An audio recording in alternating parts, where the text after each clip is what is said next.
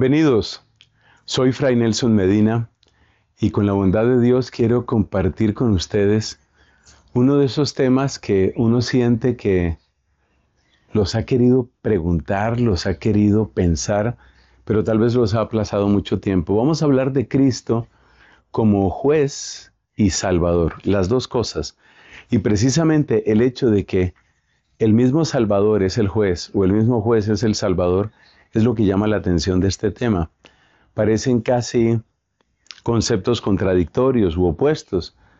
Eh, ser el juez parece que es como contrario de ser salvador y, y bueno, hay como una cierta tensión dialéctica ahí. Les invito a que nos unamos a la oración de Cristo para iniciar esta reflexión.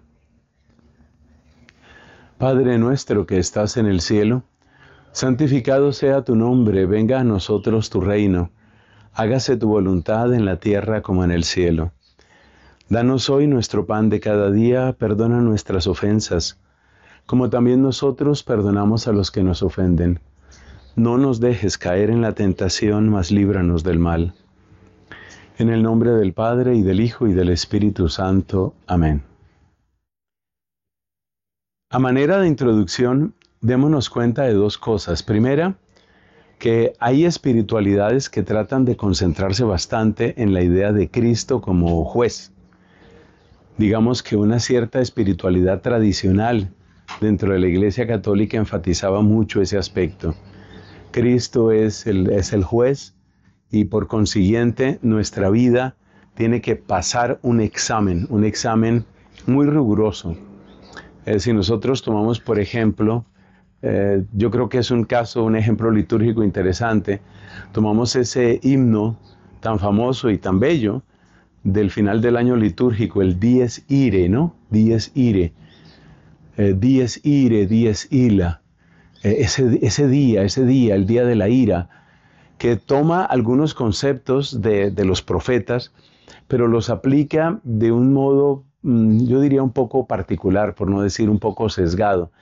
Pero es esa idea, ¿no? Es la idea de que la conversión implica tomar conciencia de, la realidad del, infierno y de la condenación, lo cual es totalmente cierto y lo cual es totalmente actual.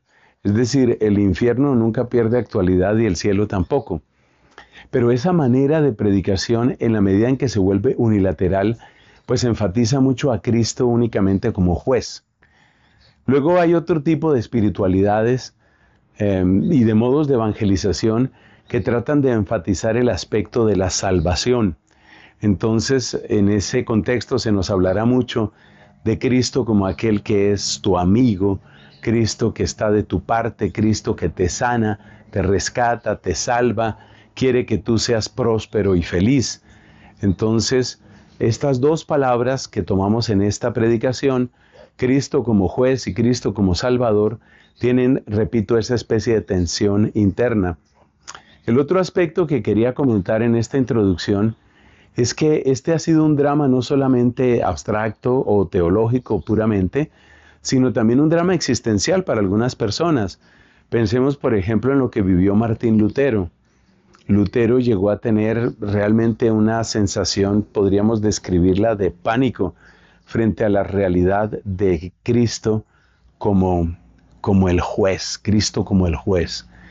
Y algunas biografías dicen que temía escuchar el solo nombre de Jesús, le causaba temor el nombre de Jesús, porque, porque al escuchar Jesús automáticamente asociaba con el juicio final y asociaba con la posibilidad, casi diría con, con la amenaza, yo no sé si la certeza de que él podía condenarse y no encontraba paz, no encontraba paz en los sacramentos, no encontraba paz en la oración, no encontraba paz en los ayunos, no encontraba paz en los consejos que le daban en lo que llamaríamos tal vez hoy una dirección espiritual.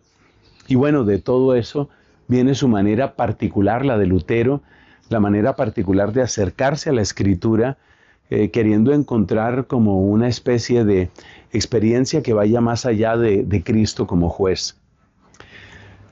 Para ponerle un poco de orden a este tema, yo creo que lo mejor es empezar por la justicia, porque nosotros en Occidente hemos vivido bastante de la definición de justicia que hizo el famoso jurista latino Ulpiano, que decía que la justicia consiste en darle a cada quien lo suyo.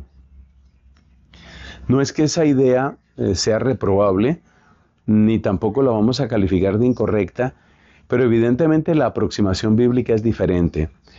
En la Biblia la justicia es atributo divino por excelencia. Indica algo que está completo, bien hecho, algo que es apropiado, lo que es más conveniente, lo que va a resultar mejor a largo plazo. Esa es la idea de justicia. Es decir, que lo, justo es como el bien obrar, y es un bien obrar que denota una combinación de sabiduría, eh, de poder, incluso originalidad, porque solo Dios podía hacer las obras que hizo. Pensemos, por ejemplo, en ese acto de la justicia divina según la perspectiva del Antiguo Testamento, ese acto que es el paso del Mar Rojo y cómo el ejército del faraón es vencido estrepitosamente. Y entonces ahí aparece que Dios es justo. Dios es justo significa no solamente que salva a los inocentes y que condena a los culpables, sino que el modo de obrar, el modo de obrar de Dios, eh, muestra una, una originalidad y, una sabiduría y un algo que, que es solamente de Dios. En español, gracias a Dios, en nuestra lengua tenemos un sentido semejante que se percibe en expresiones como por ejemplo estas. Llegó justamente lo que se necesitaba. Fíjate que ahí está la raíz de la justicia, ¿no? Llegó justamente lo que se necesitaba. Hicimos un pedido, no sabíamos si habíamos hecho un pedido demasiado grande, demasiado pequeño, pero llegó justamente lo que se necesitaba. Justamente quiere decir en la medida precisa, eh, en la medida que era conveniente, lo que era apropiado. Otro ejemplo distinto, la puerta estaba desajustada. ¿Qué quiere decir que la puerta estaba desajustada? Pues que no, no, queda bien dentro del marco respectivo, no, no, no está bien esa puerta. La puerta estaba desajustada. Luego el carpintero la, la ajustó, ajustó. Esa es la idea que también aparece en San Pablo cuando él habla de la justificación. La justificación es que Dios nos ajusta o también lo que encontramos en la Biblia, tanto en el Antiguo como en el Nuevo Testamento, cuando se habla de una persona que es justa. Una persona que es justa, por ejemplo, de Simeón se dice, era un hombre justo, justo y, temeroso de Dios. Es decir, que tenía como ese respeto y amor hacia Dios. Pero se dice que era dícayos, era justo. De Zacarías y de Isabel se dice que eran justos. Y justo viene a significar ahí algo que va más allá de la definición que nos dio Ulpiano. Y esa, eh, eh, esa manera de vida es, es una manera de vida que se ajusta. Ser justo en la Biblia es ajustarse, ajustarse al plan de Dios. Expresiones que tenemos en español. Por ejemplo, dicen en una empresa, tendríamos que reajustar el presupuesto. Es la misma idea de la Biblia. Otra, a ver, es necesario que te ajustes a la nueva normativa que emitió el gobierno. Te ajustes. Es decir, implica como adaptarse, implica acomodarse, implica conectar profundamente con algo que, es externo, pero que es lo mejor, es lo mejor para mí. Entonces, eh, me dieron justamente lo que yo requería. Eh, esas son ideas que nos remiten al concepto de justicia desde el punto de vista semita, desde el punto de vista de Israel, de Judá. Una muy trivial. Al final el tren salió justo a tiempo. ¿Qué quiere decir justo a tiempo? Cuando tenía que salir, cuando era mejor que saliera, cuando se esperaba realmente que saliera. Eso es lo que significa justamente. De ahí entendemos lo que significa que Dios sea juez. Fíjate cómo se va construyendo poco a poco eh, el aparato conceptual de este tema que a mí me parece tan hermoso. ¿Qué significa entonces que Dios es juez? Juez es el que hace justicia, es decir, el que pone las cosas en orden, el que le da eh, su lugar y muestra las consecuencias de todo lo que se está haciendo. Eso es traer justicia. Por eso también en la Biblia tenemos un libro que se llama el libro de los jueces. ¿Quiénes eran los jueces? No era gente que tuviera unos despachos y atendían ahí a los fiscales y a los abogados defensores, no. Los jueces eran la gente que le ponía orden a la situación. La situación estaba desordenada. ¿Por qué estaba desordenada? Porque el pueblo de Israel estaba en pecado y los enemigos de Israel triunfaban sobre el pueblo elegido. Es un desorden. Es el desorden interno del pecado del pueblo y es el desorden externo, el desorden que, que se produce por el ataque de los adversarios de Israel. Entonces, los jueces, ¿quiénes son? Gente que pone orden en las cosas. ¿Cuál orden? El orden de Dios. Uno se pone a pensar, por ejemplo, en el libro de los jueces aparece eh, un hombre, un forzudo llamado Sansón. Y uno dice, bueno, pero ¿en qué sentido Sansón podía ser un juez, por favor? O sea, ¿en cómo era juez? Pues él era juez en el sentido de que él era el que ponía orden. Él era el que ajustaba las cosas al plan de Dios. O mejor, vamos a decirlo de un modo más preciso. Juez en la Biblia, en el libro de los jueces, juez en la Biblia significa el que reajusta la historia humana al plan de Dios. Porque nosotros los seres humanos continuamente nos estamos apartando del Señor hasta el punto de aquello que dice el profeta Isaías. En nombre de Dios, dice Isaías, mis caminos no son vuestros caminos, mis planes no son vuestros planes. Como se levanta el cielo sobre la tierra, se levantan mis caminos sobre vuestros caminos. ¿Qué quiere decir eso? Eso lo que quiere decir es que estamos distantes y que necesitamos volver a Dios. Y volver a Dios es ajustarnos. Por eso también Isaías dice, dejad de obrar mal, como quien dice, dejad de apartaros, aprended a obrar bien. Eso significa acercaos, reajustaos, ajustad vuestra vida a lo que yo os he mostrado. También a Moisés Dios le dijo, cuando se trataba de la construcción de la tienda del encuentro, que fue como llamémoslo así, el anticipo de lo que después sería el templo de Jerusalén, Dios le dijo a Moisés una frase que va en este mismo sentido. Harás conforme a la visión que te mostré. Es decir, tienes que ajustar la tierra a lo que viste en el cielo, a esa visión de cielo que tú tuviste. Tienes que ajustar la tierra al cielo. Y fíjate que esa es la misma idea que aparece en el Padre nuestro.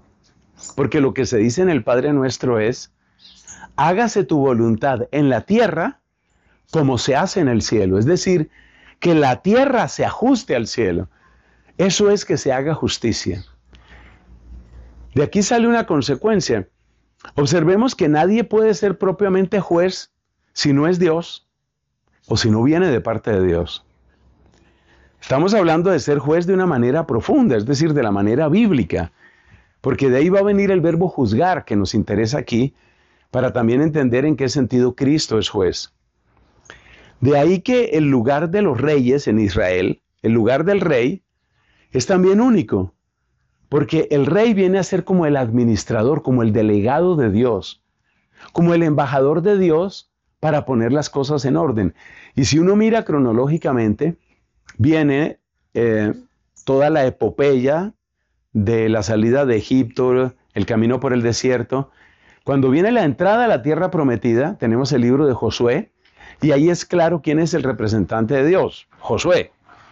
Después de Josué, ¿quién es representante de Dios? ¿Quién trae la justicia de Dios? ¿Quién trae el modo de pensar y de obrar de Dios a esta tierra? Pues los jueces. Entonces, a lo largo del libro de los jueces aparece esa realidad, ese ajustarse. El último de los jueces se llama Samuel, el último que utiliza ese, ese título. Y de hecho, en algún lugar, si no me falla la memoria, nos dice la Sagrada Escritura que Samuel, mire esta expresión, juzgaba en tal parte. ¿Qué quiere decir ahí? Que a través de su palabra, a través de la sabiduría que Dios le dio a Samuel, Samuel era el que traía el orden de Dios en los asuntos humanos. Y en ese sentido, trayendo el querer y el plan de Dios del cielo a la tierra, hacía que la tierra se pudiera acercar a lo que es realmente el cielo. Eh, eso es lo que luego van a tener los reyes. Entonces el papel de los reyes es ese.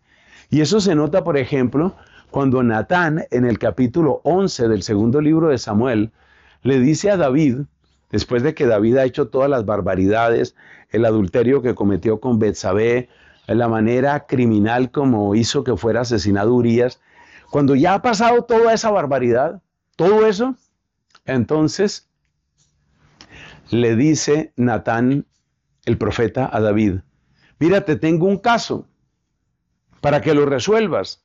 Y le plantea el caso de dos hombres, uno que tenía muchos rebaños y otro que tenía solamente una ovejita. Y resulta que el hombre que tenía muchos rebaños, cuando tuvo que sacrificar un animalito para un banquete, en vez de tomar algo de lo mucho que tenía, lo que hizo fue acabar con la ovejita del que solo tenía esa corderita, esa ovejita. Y entonces le plantea el caso a David. Y todos sabemos lo que sucedió. Entonces David dice, ese hombre debe morir. ¿Qué está diciendo David ahí? David está pronunciando sentencia. David lo que está haciendo ahí es el papel de juez. Ese hombre debe morir. Y lo que hace Natán es decirle, ese hombre eres tú. Es decir, eso que tú acabas de dictaminar de parte de Dios, ese es precisamente el juicio sobre ti. También en, en el caso de Salomón, sucesor, hijo y sucesor de David, encontramos un juicio de esa clase. Es decir, el rey obra de parte de Dios. Tal vez el juicio más famoso de Salomón es cuando dos mujeres eh, se disputan eh, cuál es la mamá de, un niño que quedó vivo, porque ambas eran mamás de, bebés y uno de los bebés murió. Y entonces cada una de las mujeres, no resignándose a que el muerto fuera su hijo, decía, no, el que está vivo es mi hijo. Y entonces Salomón juzga. Pero observemos que el juicio de Salomón tiene dos características muy importantes. Primera, es un juicio inesperado, como todas las obras nuevas y portentosas que Dios hace. A nadie se le hubiera ocurrido la solución que propuso Salomón, porque Salomón dijo, pues tomen aquí el niño, pártanlo por la mitad y le dan una mitad a cada mujer. A nadie se le hubiera ocurrido una solución de esas. Es la novedad de Dios obrando ahí. La que era mamá verdadera de pensar que le iban a matar así al hijo, dice, no, no, dénselo a la otra mujer.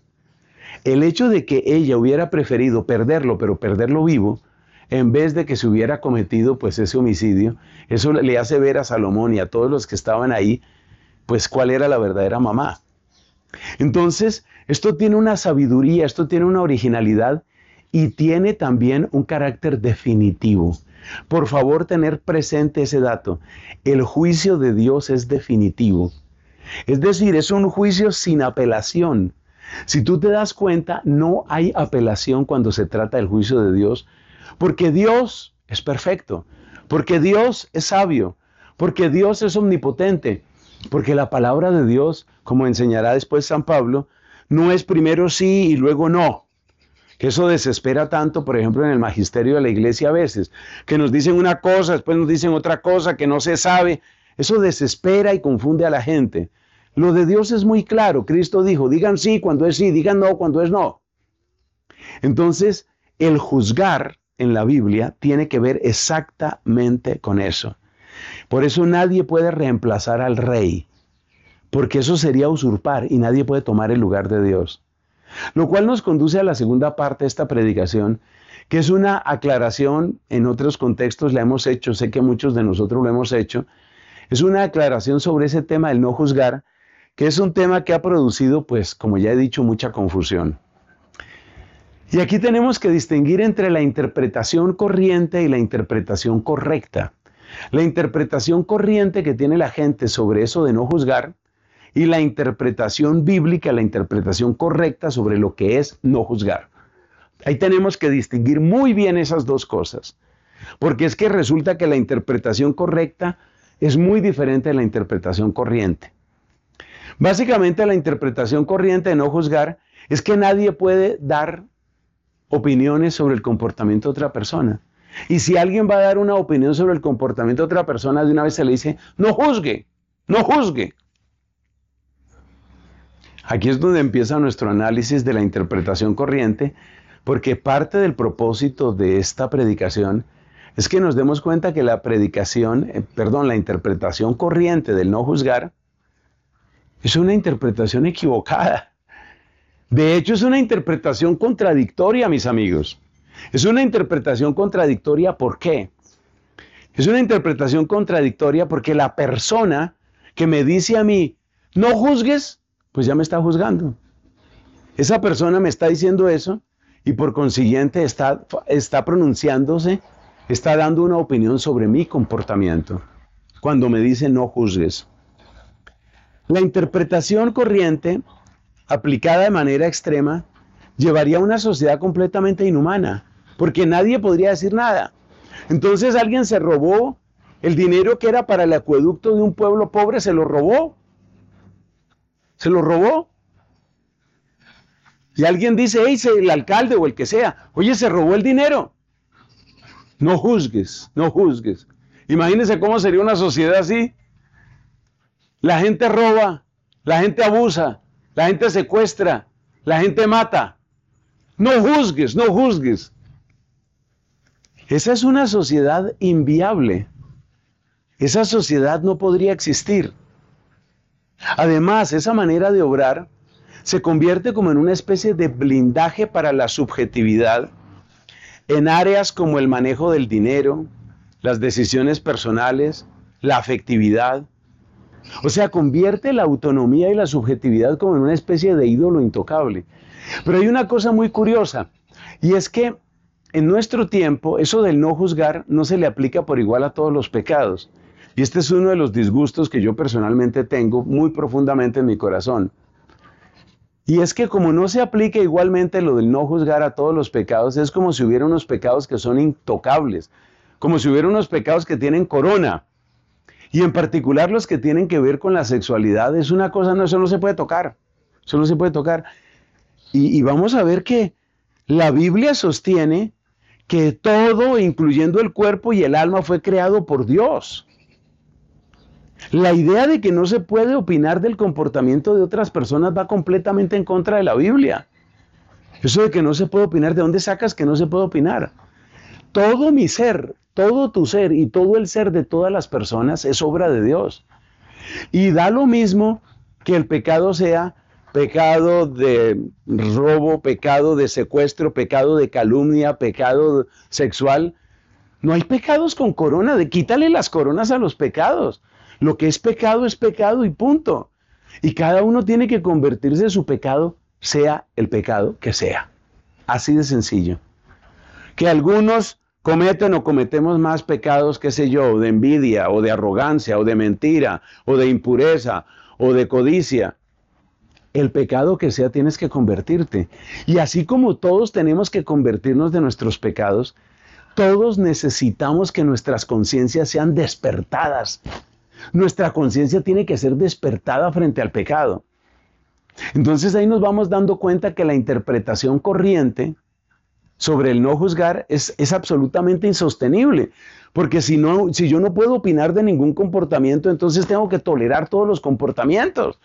Y todos los comportamientos incluyen todos los abusos, todos los crímenes, todas las traiciones, todas las promesas no cumplidas, toda la violencia.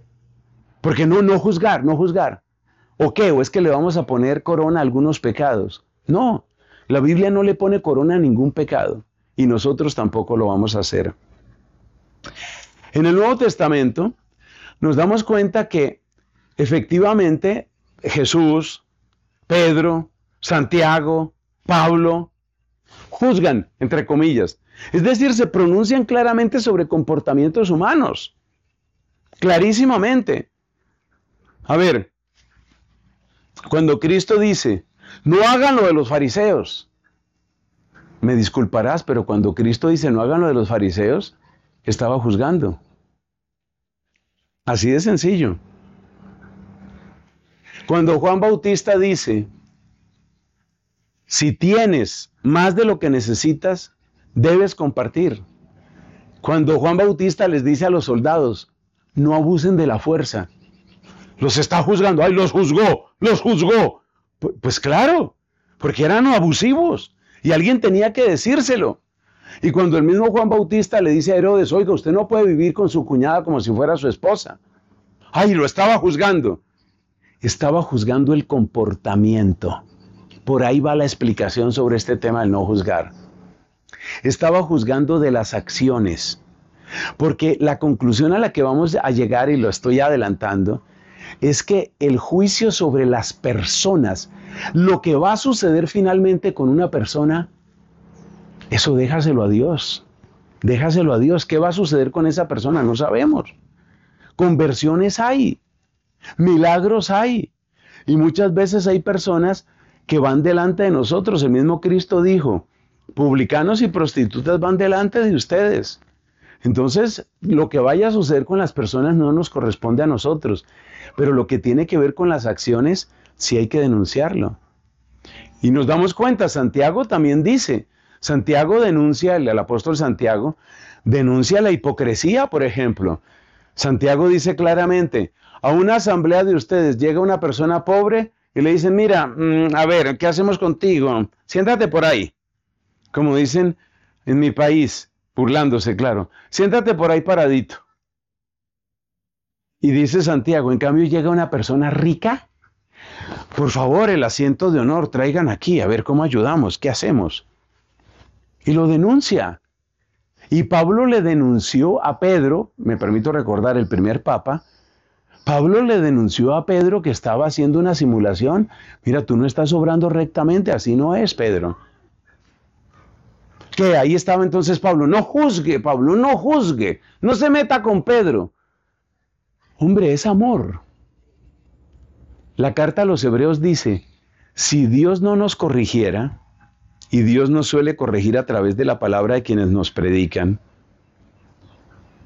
¿o cómo más? Bueno, a veces también directamente en la conciencia, pero Dios nos corrige también a través de los predicadores. La misma carta a los hebreos es una serie de exhortaciones y de correcciones bastante fuertecitas.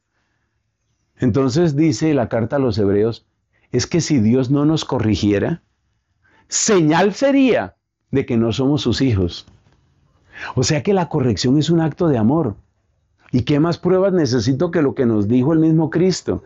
Si tu hermano peca, corrígelo. Entonces, ¿qué tal que mi hermano peque y yo vaya a corregirlo y mi hermano me diga, no juzgues, no juzgues? Pues tengo que juzgar de tu comportamiento. ¿Qué va a suceder contigo como persona? No lo sé.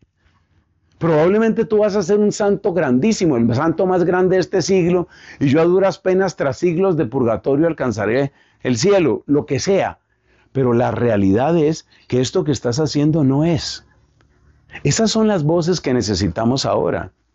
Esas son las voces que, que, echaba de menos Santa Catalina de Siena con su famosa expresión. Griten con mil lenguas, porque por tanto silencio el mundo está podrido. Entonces hay que opinar, de una manera razonable, respetuosa, caritativa, pero hay que opinar. Así que una cosa es opinar razonablemente sobre el comportamiento de otras personas, que es lo que Cristo nos dice con aquello de la corrección fraterna, una cosa es eso y otra cosa es lo que técnicamente la Biblia considera juzgar, es decir, pronunciar una sentencia completa y definitiva sobre la vida de una persona. Ese sí es, ese sí es otro caso. Yo creo que ahí nos vamos entendiendo. Yo no tengo por qué pronunciarme frente a la vida de una persona porque yo no sé cómo va a terminar esa persona. No se nos olvide que Dios nos ama que Dios, como dice la primera carta a Timoteo, quiere que todos los hombres se salven y lleguen al conocimiento de la verdad. No se nos olvide que lo que hace nuevos los corazones es la gracia y que la llave de la gracia no la tiene ninguno de nosotros. No importa cuál sea el estado de virtud, la trayectoria o los conocimientos que cualquiera de nosotros tenga, eso no tiene nada que ver con la libérrima acción de Dios en la dispensación de su gracia. Conclusión. No juzguéis se debe traducir entonces de esta manera. No pretendas ocupar el lugar de Dios pronunciando sentencia completa y definitiva sobre nadie. La persona respétala, tú no sabes qué va a pasar con esa persona, pero actos concretos, de la naturaleza que sean, monetarios, políticos, sociales, sexuales, financieros, los que sean, ahí hay que hablar. O si no, ¿cómo vamos a, a servir a la justicia? ¿Cómo vamos a servir al Evangelio? No juzgar entonces se refiere al ser profundo y el destino de las personas. Pronunciarse sobre el comportamiento se refiere a sus acciones. Bueno, con estas aclaraciones vamos a la última parte Y yo creo que podemos ahora que ya tenemos una idea un poquito más clara seguramente sobre lo que es la justicia y sobre lo que significa ser juez, entonces vamos a soltar esta frase y con la ayuda de Dios pues la iremos explicando. La frase es esta. Jesucristo es juez por ser Salvador. Oiga eso. Jesucristo es juez por ser Salvador. ¿Cómo entenderlo? Yo quiero dar, con la ayuda del Espíritu Santo, quiero dar como la columna vertebral de este pensamiento y luego vamos a mirar unos textos bíblicos que nos van a iluminar muchísimo. La idea fundamental es esta, que Dios nuestro Padre, bendito sea su nombre, Dios nuestro Padre nos ha dado a su Hijo, tanto amó Dios al mundo que le dio a su Hijo único, para que todo el que cree en Él no perezca, sino que tenga vida eterna. Esa es la idea fundamental. Que Dios nos ha dado al Salvador. Que Dios nos ha dado al Salvador. Y que si Dios nos ha dado al Salvador, el que rechaza al Salvador define su destino y lo define en términos de tinieblas y condenación. Hay una comparación que oí hace muchos, muchos años. Algún padre se lo escuché en la predicación hablando sobre esto de la salvación y él decía, supóngase que por un accidente usted está en la mitad de un lago del océano, está agotado, usted siente que, está a punto de ahogarse, que no tiene fuerzas, se acerca a alguien y le lanza un salvavidas. Por supuesto, ese salvavidas es Jesucristo. Le lanza un salvavidas y usted dice, no, no me gusta el color de ese salvavidas. y se ahoga. Se hunde y se ahoga. Entonces, ¿qué significa que Cristo es Salvador? Significa que Él es la oferta bendita de la gracia en nuestras vidas. ¿Y qué significa que Cristo es nuestro juez? Significa que aceptar o no aceptar a Cristo define tu eternidad. Y en ese sentido, lo que vaya a pasar contigo para toda la eternidad depende de cuál sea tu postura ante Jesucristo. Ese es el resumen de por qué afirmamos que Jesucristo es Salvador. ¿Cómo es? Jesucristo es juez por ser Salvador. Porque el que rechaza la salvación se encuentra con la justicia. Hay expresiones paralelas muy semejantes que tienen tanto Santo Tomás de Aquino como Santa Catalina de Siena. Al final de la primera parte de la Suma Teológica, hablando de la providencia divina, dice Santo Tomás, el que sale, el que parece salir del gobierno divino en un aspecto, entra en el gobierno divino en otro aspecto. Y en una visión que tuvo Catalina de Siena, Dios le mostraba su mano como un puño así cerrado. Y abre el puño y le dice, date cuenta que aquí están todos, para misericordia o para justicia, entendiendo por justicia, pues lo que vas a experimentar si te pretendes oponer a Dios. Aquí están todos para misericordia o para justicia. Y lo impresionante, lo impresionante es que nos damos cuenta que la persona que rechaza la salvación no va a quitar que Dios es Dios. No va a eliminar que Dios es Dios. Entonces, ¿cómo puede Dios seguir siendo Dios? Óigame esa expresión, ¿cómo puede Dios seguir siendo Dios después de que ha sido desobedecido? Ha sido burlado por el que es desobediente, ¿cómo puede Dios seguir siendo Dios? La única manera es cuando las consecuencias de los pecados recaen sobre el pecador. Por eso también Santo Tomás de Aquino tiene una explicación preciosa sobre lo que se debe entender por ira divina. Dice Santo Tomás, la ira divina no indica ninguna clase de pasión en Dios, como que Dios se puso muy bravo. La ira divina indica la acumulación de las consecuencias de nuestros pecados que finalmente recaen sobre nosotros y sobre la creación. Entonces, Cristo es nuestro Salvador, pero rechazar al Salvador significa caer en la justicia, significa experimentar el juicio de Dios. Dice el Evangelio de Juan capítulo 12, versículo 47. Al que oye mis palabras y no las guarda, yo no le juzgo, porque no he venido a juzgar al mundo, sino a salvar al mundo. Juan distingue, y en general los evangelios distinguen muy claramente, entre la misión de Cristo en esta tierra, donde brilla la oferta de la salvación, y la misión de Cristo más allá de esta tierra, donde lo que aparece con toda claridad es que el que no le acepta, el que le rechaza, el que desprecia su evangelio y su sangre, la sangre de Cristo, solamente experimentará sobre sí mismo las consecuencias de la elección que ha tomado. Dice también el Evangelio de Juan, este es en el diálogo entre Cristo y Nicodemo, allá en el capítulo tercero, versículo 19.